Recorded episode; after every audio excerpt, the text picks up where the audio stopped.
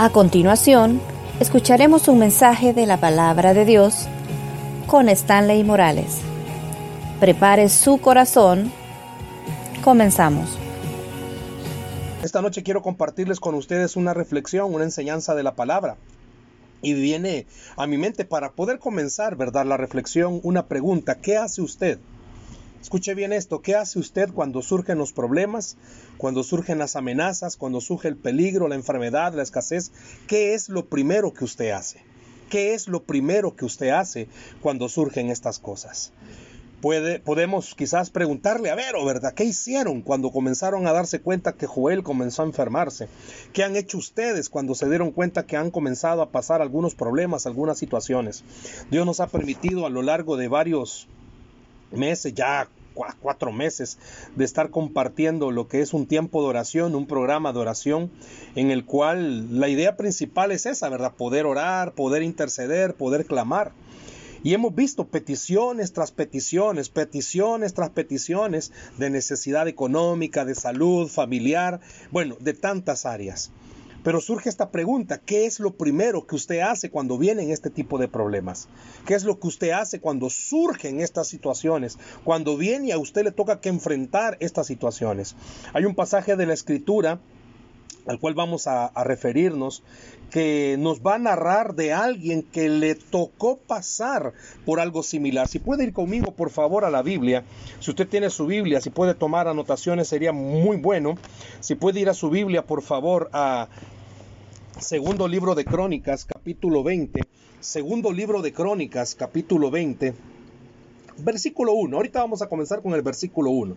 Segundo de Crónicas 21 dice, Pasadas estas cosas, aconteció que los hijos de Moab y de Amón, y con ellos otros de los amonitas, vinieron contra Josafat a la guerra.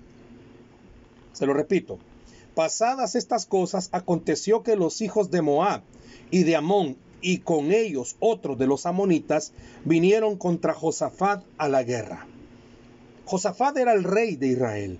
Y quiero que se ponga a pensar en esto. Tuvo que enfrentarse, de acuerdo a este versículo, tuvo que enfrentarse contra tres.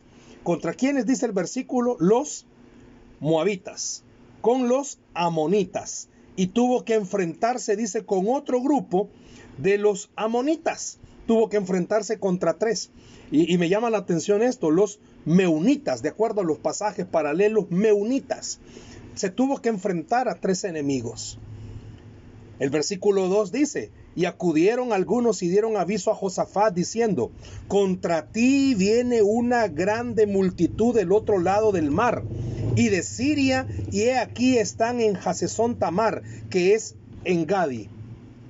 Por lo menos este pasaje nos dice algo a Josafat le avisaron, le llegaron a decir, mira, vienen tres ejércitos enemigos en contra tuya. A nadie de nosotros, creo, nos avisaron que en el 2020 íbamos a tener que enfrentarnos a esta situación. No sé si a usted, pero yo creo que a nadie nos avisaron que en el 2020 íbamos a enfrentarnos a esta situación. Entonces póngase a pensar en esto. Cuando vienen y le avisan a Josafat y le dicen, mira, tres ejércitos vienen a pelear en contra tuya. ¿Qué es lo primero que Josafat hace? Y eso es a lo que yo quiero llevarle en esta noche. ¿Qué es lo primero que nosotros hacemos? Nadie de los que estamos acá está exento de tener problemas. Nadie de los que estamos acá estamos exentos de tener dificultades. Nadie estamos exentos de que pasen cosas malas. Nadie, absolutamente nadie. Todos en alguna medida, todos en algún momento vamos a tener que enfrentar estas cosas. Pero lo primero que hagamos va a determinar muchas veces el resultado. La primera acción que usted tome cuando tiene un problema va a determinar muchísimo el rumbo el camino y las acciones que van a venir. A mí me encanta cuando en este pasaje usted puede ver esto. El versículo 3 eh, dice lo siguiente, y quiero que preste atención.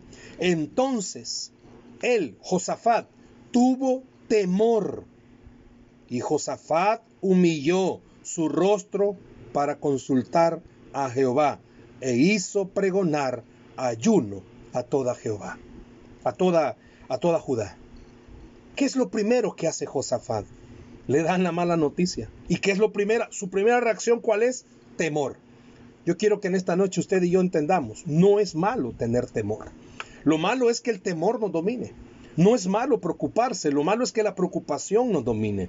No es malo en algún momento llegar a tener alguna especie de miedo. El problema está en que ese miedo lo gobierne a usted. Dice aquí este pasaje, Josafat al oírlo, no era fácil. Estamos hablando de tres ejércitos. Estamos hablando moabitas, amonitas, meunitas. Tres ejércitos venían a pelear en contra de él. Y él, me imagino, en algún momento su mente comenzó a pensar, son demasiados, son muchas las personas que vienen, nos van a derrotar, van a meternos pelea y vamos a fallar. Tiene temor. Cuando nosotros tenemos dificultades, surgen estos temores. Y la enseñanza de esta noche va con este énfasis, va con este objetivo. Cuando clamamos en grupo, las cosas cambian. Cuando clamamos en grupo, las cosas cambian. Las cosas cambian de rumbo. Las cosas cambian de dirección. El primer sentir de Josafat fue tener temor, pero no permitió que el temor lo dominara. le repito, no es malo tener temor. Lo malo es que el temor nos domine. Pero lo primero que hace Josafat es, ¿qué hace Josafat? El versículo 3 lo está diciendo. Dice que se humilló delante del Señor bajó su rostro delante del Señor, comenzó a clamar al Señor, pero no solito. Me encanta cómo el versículo 3 dice, e hizo pregonar ayuno a toda Judá. Bajo el punto bíblico, el ayuno no es aguantar hambre. Bajo el punto espiritual, ayunar no es dejar de comer solamente. Bajo el punto espiritual, ayunar es buscar una intimidad con el Señor, tener una cita con el Señor. ¿Qué estaba haciendo Josafat? Josafat está dándonos una clave que él lo había entendido y él lo estaba poniendo en práctica. La búsqueda del rostro del Señor, sin importar el tipo, la magnitud de su problema, siempre va a ser la mejor decisión que usted pueda tomar. Ante la tristeza, clamar el rostro del Señor es lo mejor que usted puede hacer. Hay personas que toman medicinas para, para dormir, para controlar sus nervios. Hay personas que tienen que tomar algún tipo de té para calmarse los nervios. Josafat en ese momento no estaba tomando té ni ninguna hierbita. Estaba sabiendo que su capacidad militar no podía contra los ejércitos que venían. Pero Josafat sabía algo, nuestra capacidad espiritual puede más que la militar y comienza a clamar y a buscar el rostro del Señor. El versículo 3 lo enseña. Le dan la mala noticia. Le dicen, mira, hay un ejército, tres que vienen en contra nuestra. Tiene temor como todo humano, porque la naturaleza humana es tendenciosa a preocuparse. Le dicen a usted que hay un, bueno, ni necesidad de decirle, ¿cuántos de los que están escuchándonos, viéndonos, comienza con resequedad, comienza con tos, algo de fiebre, algún dolor de cabeza, algún problema estomacal y lo primero que viene a su mente comenzar a llenarle de temor, COVID. Josafat se enfrentó a tres enemigos. Usted y yo en este momento en el que nos encontramos como nación nos estamos enfrentando también a tres enemigos. Quiero que lo piense muy bien. El enemigo primario que toda la gente sabemos es el COVID. El segundo enemigo es lo económico. Y pudiéramos decir que un tercer enemigo es el miedo, el temor. Tres enemigos con los que nos enfrentamos, COVID, lo económico y el temor. Temor a muchas cosas, temor a que se infecte a alguien, que se contagie, temor a que alguien esté enfermo, contagiado y se muera, temor a que la empresa cierre, temor a que lo económico, o sea, hay temores en todo tipo, hay una paleta de temores. Nos enfrentamos a tres enemigos, al igual que Josafat. Quiero que observe, por favor, el versículo 4. Este versículo es clave. ¿Por qué? Porque es esto que estamos haciendo. Y se reunieron los de Judá para pedir socorro a Jehová. Cuando yo me di cuenta del proceso que comenzaba Pastor Joel, comenzamos a clamar y comenzamos a darnos cuenta, mucha gente clamando, muchos amigos, Vero, tendría que hacer una transmisión solo para darle gracias a todos los que han estado pendientes. Y hoy en la tarde que estábamos haciendo pruebas para poder hacer esta conexión, creyeron que teníamos ya la noticia que Joelito estaba en casa y más de 50 conectados. ¿Por qué? Porque eso significa que hay un ejército que ha estado clamando, pendiente de la situación que esta familia ha estado viviendo. Josafat sabía algo. Yo solo no puedo, mi oración sola no puede. Somos un solo pueblo que tenemos que buscar el rostro del Señor. Y esto es importante. Usted muchas veces siente que los problemas son más fuertes que usted y no quiere compartir con alguien su necesidad. Pero quizás esta noche también aquí habemos muchos que hemos estado orando juntos. Quiero decirle, tenga paciencia, la oración colectiva tiene un efecto positivo. La oración colectiva tiene un efecto positivo. Dice en el libro de los Hechos que pues estaban después de que Jesús ascendió, estaban guardaditos, ¿verdad? Estaban allá reunidos, esperando la promesa del Espíritu Santo. Y me encanta esa parte. Dice que todos estaban reunidos y estaban orando. Y esa oración Pedro lo meten preso, pero estaban orando. ¿Por qué? Porque la oración colectiva tiene un efecto positivo. Y eso es lo que Josafat está haciendo. Si él viene y se para delante del pueblo a decirles, Judá, vienen tres ejércitos enemigos contra nosotros, son más que nosotros, Josafat sabía, el temor del pueblo iba a hacer que perecieran. Muchas veces las personas pierden algo más por el temor que por la acción. Se enferman pero mueren más por el temor que por la enfermedad. Por eso le digo, hay tres cosas con las que nos enfrentamos, COVID, lo económico y el temor. Viene el versículo 4, se lo repito, y se reunieron los de Judá para pedir socorro a Jehová. No dijeron, tal vez el ejército de allá nos puede venir a colaborar. No dijeron, tal vez el ejército de allá nos puede venir a ayudar. Ellos sabían dónde estaba su socorro. Yo sé que usted sabe dónde está su socorro. Su socorro está en Jehová que hizo los cielos y la tierra.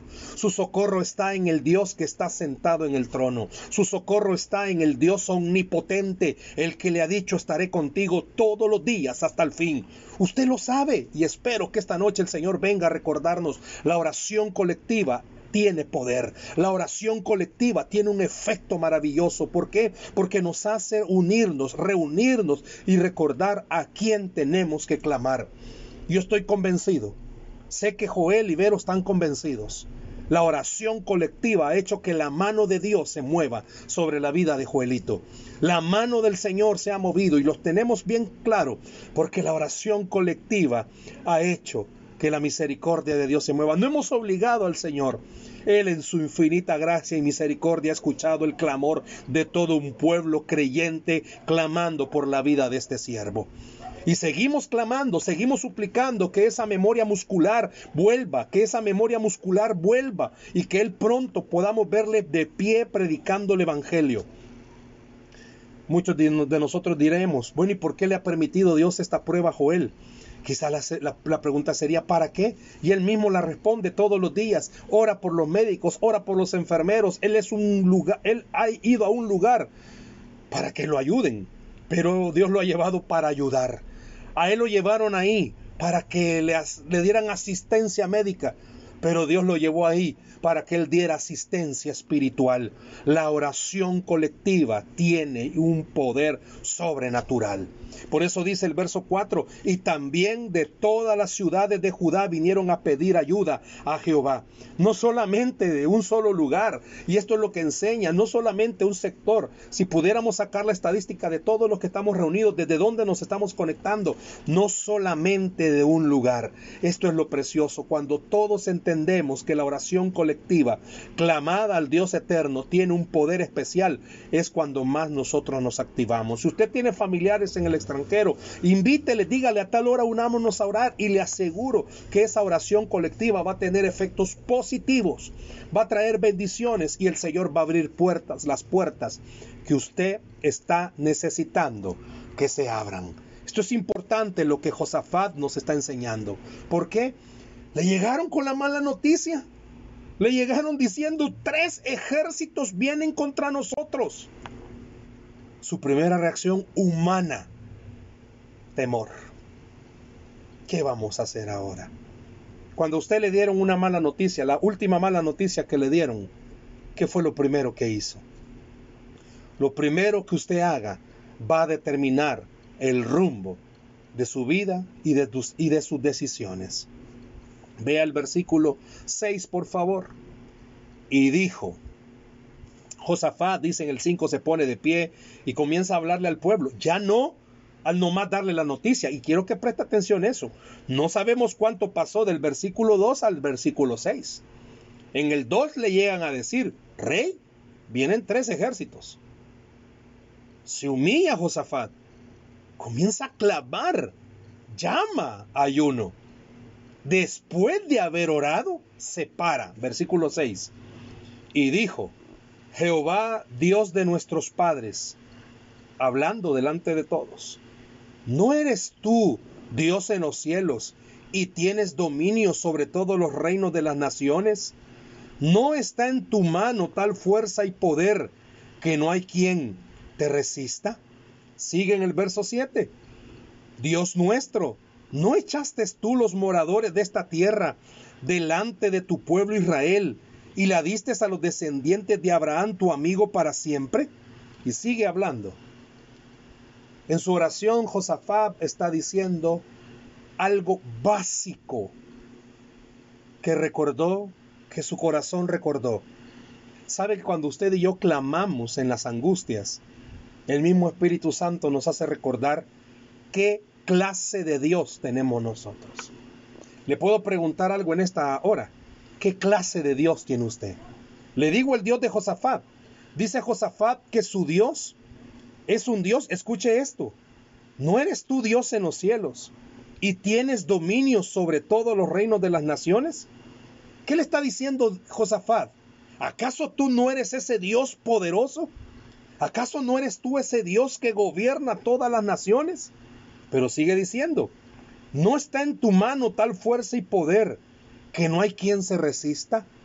Josafat en, la oración, delante de todos, recordándoles, siempre va a ser importante que haya alguien que le recuerde a los demás que aunque las cosas estén difíciles, hay una frase bien, bien particular mía, que aunque las cosas estén bien peludas, bien complicadas, es bueno recordar a quién le estamos clamando.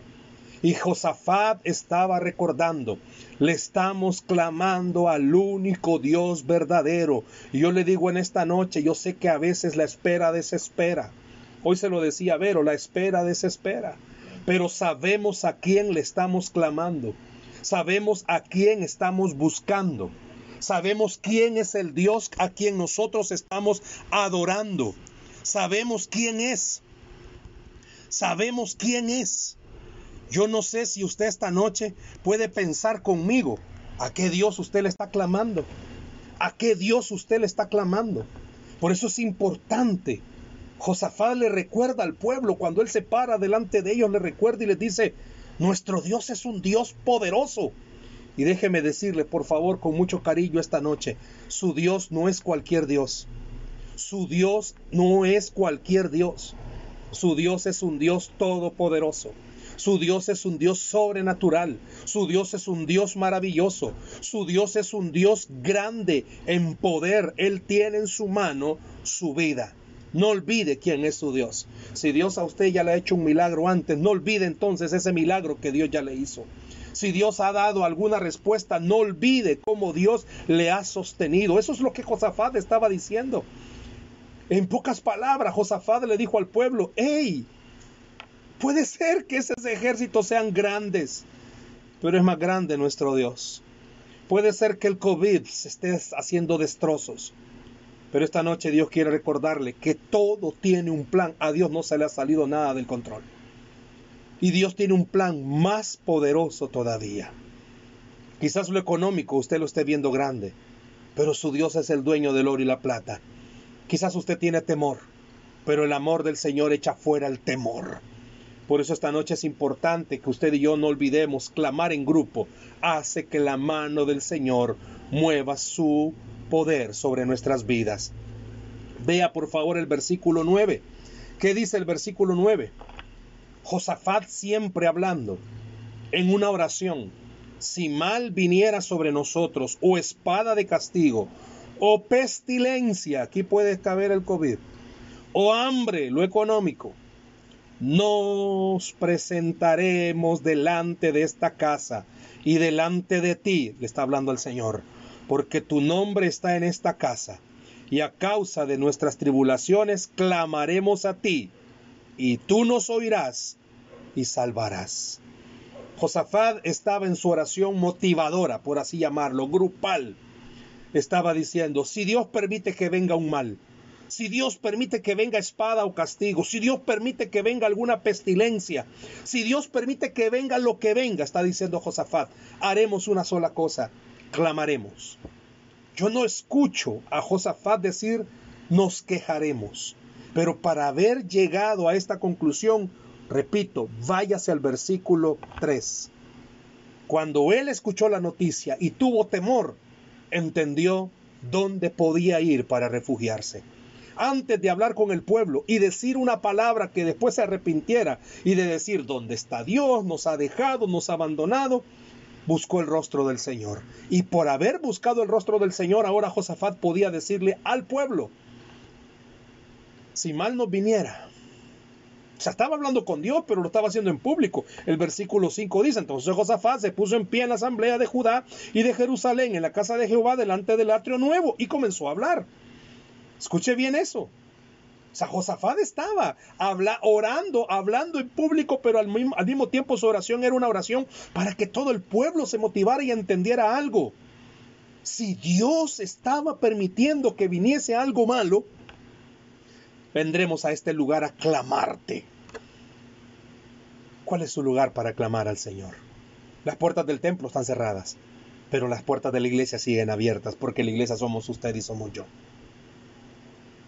Dice, clamaremos en este lugar, porque este lugar lleva tu nombre. En el nombre del Señor le digo, su casa lleva el nombre del Señor. Por un cristiano que haya en una casa, ahí está el Señor. Clamaremos en este lugar y lo dice con una seguridad. Yo esta noche le digo, por favor, clame con seguridad. ¿Qué seguridad tenía Josafat? Véalo, ahí lo dice. Y me encanta esa palabra porque dice, y a causa de nuestras tribulaciones. ¿Qué tribulaciones no tenemos, hermano? Tío Nayib dijo que por tres meses no había que pagar todo y la gente no pagamos, ya están cobrando. Y ya le dijeron los bancos, vaya, tres meses no le cobré, pero ahorita le voy a cobrar solo intereses. ¿Cuántos afligidos? ¿Cuántos en los trabajos le han reducido su salario? ¿Cuántos en su trabajo le han suspendido el contrato? ¿A cuántos de ustedes la economía los está apretando? ¿A cuántos el COVID ya tocó la familia? Esas tribulaciones, dice, cuando a causa de nuestras tribulaciones, ¿sabes qué haremos? Clamaremos. Y Dios esta noche le está diciendo, clama. No te imaginas el poder que tiene el clamar no se imagina el impacto que tiene clamar. Por eso es importante que usted y yo clamemos. Y dice, con seguridad, clamaremos a ti y tú nos oirás y salvarás. Josafat está diciendo algo precioso. No solo vamos a orar, no solo vamos a clamar, no solo vamos a poner nuestro rostro en tierra, tenemos seguridad que nos oirás. Y oiga, por favor, Josafat da una clave, Dios no solo oye, responde, porque dice, oirás, pero no solo dice oirás, sino que dice y nos salvarás. ¿Qué está diciendo entonces? Que está clamando, pero está clamando con una confianza que Dios va a escuchar. Y no solo va a escuchar, sino que Dios va a responder, va a actuar a favor de nosotros. Espero que usted haya dicho amén en este momento. Vea el versículo 12, por favor. ¿Qué dice el versículo 12? Oh Dios nuestro, ¿no lo juzgarás tú? Porque en nosotros no hay fuerza contra tan grande multitud que viene contra nosotros. No sabemos qué hacer. Y a ti volveremos nuestros ojos. Se lo leo una vez más, por favor. Oh Dios nuestro, ¿no lo juzgarás tú? Porque en nosotros no hay fuerza contra tan grande multitud que viene contra nosotros, no sabemos qué hacer. Y a ti volvemos nuestros ojos. ¿Sabe qué está diciendo Josafat aquí en el versículo 13? Perdón, en el versículo 12. Lo que muchas veces usted y yo quizás hemos dicho. Ya no podemos. Ya no podemos. Yo no sé cuántos esta noche pueden decirlos. Ya no podemos. Josafat está diciendo, ya no puedo.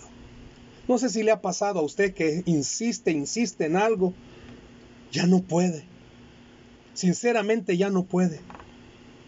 Ya no puede. Definitivamente llegan momentos en nuestra vida que ya no podemos.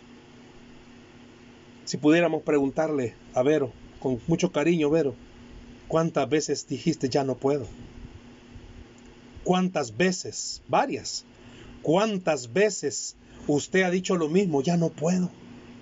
¿Se imagina Dios actuando a favor nuestro y enseñándonos? Pero a pesar de eso, ya no podemos. Josafat se lo está diciendo. Ya no hay fuerza. En nosotros ya no hay fuerza. Y escuche, por favor, palabras claves. No hay fuerza para enfrentarnos a, tan grande multitud que viene contra nosotros. Se ha suspendido la fase para reaperturas. Económicamente, ¿cuántos dicen ya no puedo? Y es ahí donde Josafat enseña esta parte humana. Porque está diciendo, no sabemos qué hacer. Y a ti volvemos nuestros ojos. Dice David, alzaré mis ojos a los montes, ¿de dónde vendrá mi socorro? ¿Cuántos a lo largo de, de marzo que comenzó todo este volado de la pandemia? Hemos dicho ya no puedo. Nuestra amiga Ana, Dios le ha permitido pasar un proceso difícil y sigue todavía por su papá. En su humanidad, ¿cuántas veces ha dicho ya no puedo? Y óigame por favor, no es falta de espiritualidad decir, uy, el hermano ya no puede y que no ora pues. Y la hermana que no ora pues. Decía mi abuelita, no es lo mismo llamarla que tenerla enfrente y sentarse con ella y estar comiendo ya no puedo. A lo largo de todo este periodo de tiempo, quizás muchos hemos dicho, ya no puedo. Usted quizás esta noche que está conectado con nosotros, usted puede reconocer que ya no puede. Y Josafat se lo está diciendo, ya no tengo fuerzas. Este pueblo no tiene fuerzas, es grande lo que viene, ya no podemos. Pero haremos una sola cosa. O sea, imagínese qué palabras más preciosas y hay una clave, por favor. No tenemos fuerzas para enfrentarnos a esa multitud. Pero lo único de fuerza que podamos tener, con lo único de fuerza que podamos tener, haremos una sola cosa. ¿Qué dice que van a hacer? Ahí termina. A ti volveremos nuestros ojos. ¿Sabe qué está diciendo? Cuando usted sienta que ya no puede, use su último grano de fuerza para voltear a ver al único que sí puede. Y ese es Jehová de los ejércitos. Y eso es lo que esta noche Dios te está diciendo. Ya no puedes, volteame a ver. Porque yo sí puedo con tu necesidad. Sigue, versículo 13, me encanta este verso, dice, y toda Judá, o sea, después de haber oído, ¿verdad, Josafat? Y toda Judá estaba de pie delante de Jehová con sus niños y sus mujeres y sus hijos. ¿No cree que fue un gran discurso motivador el que Josafat estaba haciendo? Josafat tenía temor, primero comienza con temor y no crean que después de haber orado, vaya, ya estuvo. No, hombre, si ahí se lo está diciendo, está abriendo su corazón, pero Josafat sabía, si yo me pongo a hablar así como yo me siento, el pueblo se viene para abajo en su ánimo. Por eso después de esta oración dice el verso 13, ¿qué hizo todo el pueblo?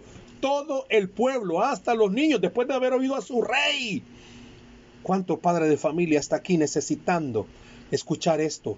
Tus hijos al verte a ti que a pesar de lo difícil que está todo, sabe dónde buscar la ayuda. Las cosas van a cambiar. Dice que todo el pueblo se puso de pie. Así dice mi Biblia, no sé la suya. Pero dice que toda Judá se puso de pie.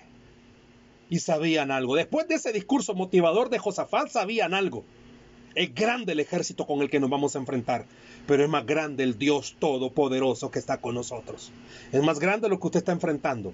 Han sido largos días para nuestros amigos García, pero es más grande el Dios todopoderoso que los ha sostenido y los seguirá sosteniendo y abrirá puertas donde no hay. Y eso es lo que Dios también quiere hacer con usted esta noche. Decirle, ponte de pie y cree, porque al que cree todo le es posible. Pero no termina ahí. Si terminara hasta ahí la historia, dijéramos, ¡hey, qué precioso! No termina ahí. Vea el versículo 15, por favor. Y dijo, y ya estaba ahí, dice Jaciel, hijo de Zacarías, sacerdote, dice, y dijo, oíd Judá todo, y vosotros moradores de Jerusalén, y tú, rey Josafat. Jehová os dice así. Yo quisiera que hiciera una pausa ponga su nombre. Oíd, miembros de Iglesia Boquín. Oíd vosotros, moradores de San Salvador, El Salvador y hasta donde están escuchando. Y tú, con amor y respeto, por favor, Joel Ibero. Jehová os dice así. No temáis ni os amedrentréis delante de esta multitud tan grande. No temáis ni tengas miedo del COVID, de lo económico, ni del temor mismo, porque no es vuestra la guerra, sino de Dios. Qué interesante lo que el sacerdote le dijo al rey. Esta guerra no es tuya, papá. Esta guerra, se lo digo a usted con cariño, no es suya. Esta es del Señor. Josafat al oír eso, me imagino que su corazón se hinchó saber que esto no es nuestro, sino que esta guerra es del Señor. Dice el versículo 17, no habrá para que peleéis vosotros en este caso. Híjole, imagínense, paraos y estad quietos y ved la salvación de Jehová con vosotros, oh Judá y Jerusalén, no temáis ni desmayéis, salid mañana contra ellos, porque Jehová estará con vosotros. ¿Qué hizo el pueblo? Nada. Esta noche Dios te está diciendo, clama y estate quieto. Y mira cuán grande y poderoso Dios tú tienes. ¿A cuántos esta noche Dios les está diciendo, clamen y no hagan nada? Dejen que el Señor haga todas las cosas. Cuando clamamos, y vemos que no hay respuesta, nos desesperamos y comenzamos a tocar puertas, amistades, personas que conocemos para que nos ayuden. Y Dios nos dice, estad quietos, estad quietos. Fue lo que Dios le dijo a Josafat y al pueblo, estén quietos y vean el poder con el que los voy a sacar. Verso 18. Entonces Josafat se inclinó rostro a tierra, y asimismo toda Judá y todos los moradores de Jerusalén se postraron delante de Jehová y adoraron a Jehová. Esta es una acción de humillarse y poder reconocer nosotros algo, no en nuestras fuerzas, hermano, no en su economía, no porque tenga trabajo no o tenga amistades, no porque usted tenga capacidad. Usted saldrá de eso porque tiene a un Dios todopoderoso. Usted saldrá de eso porque Jehová va delante de usted peleando su batalla. Usted saldrá de eso no porque sea fuerte, no porque sea astuto, no porque sea hábil. Usted saldrá de esto porque el Señor está con nosotros. Y terminando, dice el verso 21, y habiendo y habido, perdón, y habido consejo con el pueblo, puso a Jehová, puso a algunos que cantasen y alabasen a Jehová vestidos de ornamentos sagrados, mientras salía la gente armada y que dijesen, ¿qué decían, perdón? Si usted pudiera, me encantaría escucharlo. Glorificada Jehová, porque su misericordia es para siempre. Glorificada Jehová, eso fue lo que hicieron. Qué lindo es que usted y yo entendamos. Alabar a Dios rompe cadenas. Alabar a Dios sana. Alabar a Dios provee. Alabar a Dios abre puertas. Alabar a Dios abre mares. Alabar a Dios cambia las cosas. Qué importante es.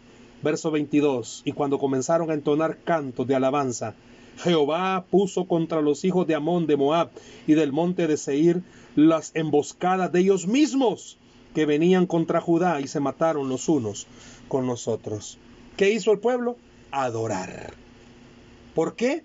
porque aquí viene lo interesante. El pueblo adoró y el Señor peleó. Si usted adora, el Señor pelea. Nosotros adorando y el Señor peleando. Eso es lo importante del clamar juntos. Usted y yo hacemos la parte que únicamente podemos. Adorar al Dios Todopoderoso. El pueblo eh, clamando, adorando y el Señor peleando por ellos. Y es lo que esta noche Dios le está diciendo a usted. Clama, pelea, porque yo soy el que va delante de ti como poderoso gigante. ¿Qué le parece si esta noche oramos un momento